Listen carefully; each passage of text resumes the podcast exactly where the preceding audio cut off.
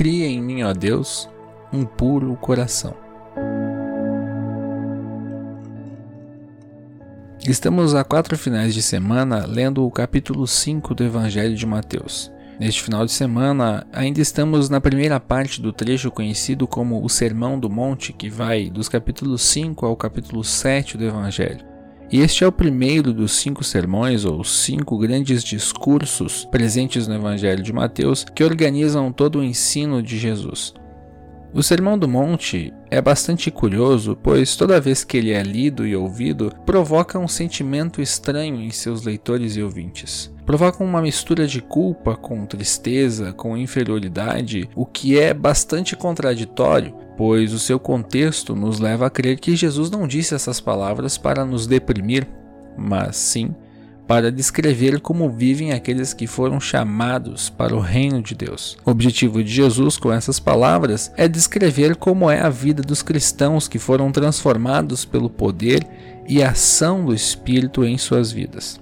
Mas, se é assim, por que a pregação de Jesus pode nos causar um certo desconforto, uma vez que nós somos cristãos e pertencemos ao reino de Deus? O que está por detrás disso? Talvez porque o texto nos mostre de forma bastante fria e direta a seriedade da lei de Deus e o que ela de fato exige do ser humano. Talvez isso aconteça porque a pregação de Jesus nos mostre que não estamos perfeitamente alinhados ao que a lei de Deus nos cobra. Talvez o sentimento de desconforto apareça porque toda a segurança e autoconfiança, todo o ego, toda a velha natureza, todo o nosso velho homem sejam expostos e destruídos e a nossa hipocrisia seja revelada. Tudo isso acontece pois nesse texto Jesus nos mostra que não existe uma separação entre pensamentos e impulsos internos de atitudes ou ações externas.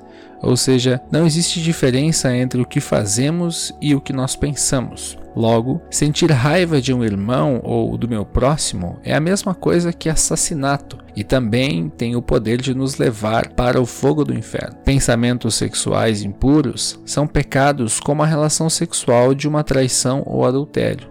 E assim, o texto nos mostra algo básico. Não existe pecado mais grave e menos grave todos são iguais. Todos são pecados e comportamentos que têm o mesmo poder de nos condenar. Todos são pecados e comportamentos que não estão alinhados à nova natureza que recebemos de Cristo. Diante desse fato, nossa mente geralmente apela para dois caminhos. O primeiro é o caminho do desespero, diante do fato de não estarmos cumprindo integralmente aquilo que Deus espera de nós.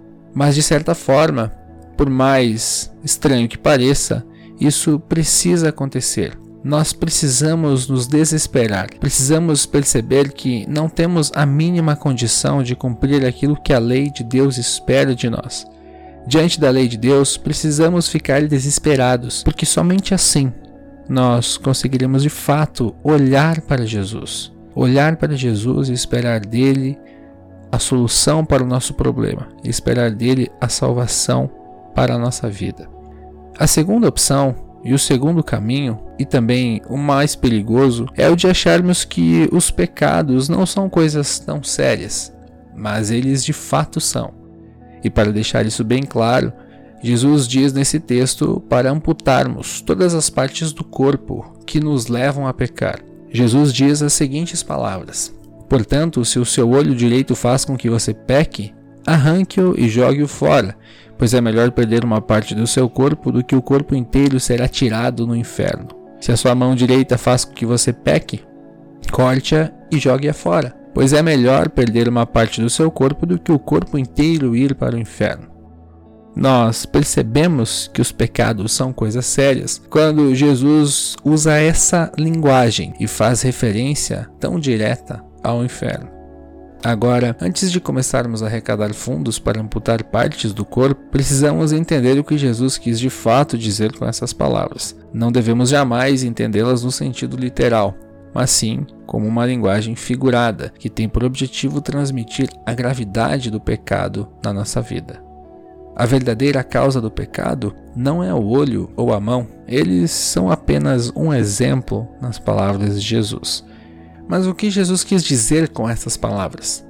Em Mateus 15, 19, Jesus disse que é do coração que vêm os maus pensamentos, os crimes de morte, os adultérios, as imoralidades sexuais, os roubos, as mentiras e as calúnias. Em Gênesis 6,5, Moisés, inspirado pelo Espírito Santo, escreveu: O Senhor viu que a maldade das pessoas havia se multiplicado na terra e que todo o desígnio do coração delas era continuamente mau. Não são as mãos, nem os olhos que precisam ser amputados a origem do nosso pecado está em nossos corações, está em nosso interior, no âmago, na essência do nosso ser.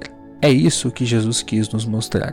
Por isso, a única coisa da qual nós precisamos nos livrar é dos nossos corações pecaminosos. No entanto, não somos nós que fazemos isso. O apóstolo Paulo escreve em Romanos 6,6 que a nossa velha natureza pecadora já foi morta com Cristo na cruz, a fim de que o nosso eu pecador fosse morto, de modo que agora não somos mais escravos do pecado. Ou seja, quando Cristo foi morto na cruz, ele levou consigo nossos corações, nossa velha natureza, a nossa culpa, o nosso pecado e a nossa imperfeição. Tudo isso é real. Tudo isso faz parte da nossa vida. Tudo isso nos foi comunicado, nos foi dado de presente no dia do nosso batismo, no dia em que nós somos unidos com Cristo. O apóstolo Paulo escreveu em 2 Coríntios 5,17: Quem está unido com Cristo é uma nova pessoa.